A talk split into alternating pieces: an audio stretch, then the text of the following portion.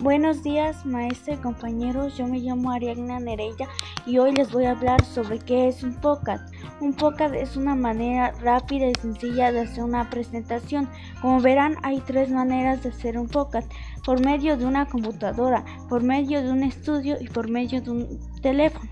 Bueno, yo agarré la manera de hacerlo por medio del teléfono, ya que no cuento con los demás dispositivos. Eh, me pareció una. Mm, una actividad muy breve eh, ya que y muy difícil, muy complicada, ya que tiene muchas dificultades con base a la actividad que se va a realizar, pero fue un desempeño muy difícil y que realicé en base con la información que hice ya de las actividades anteriores.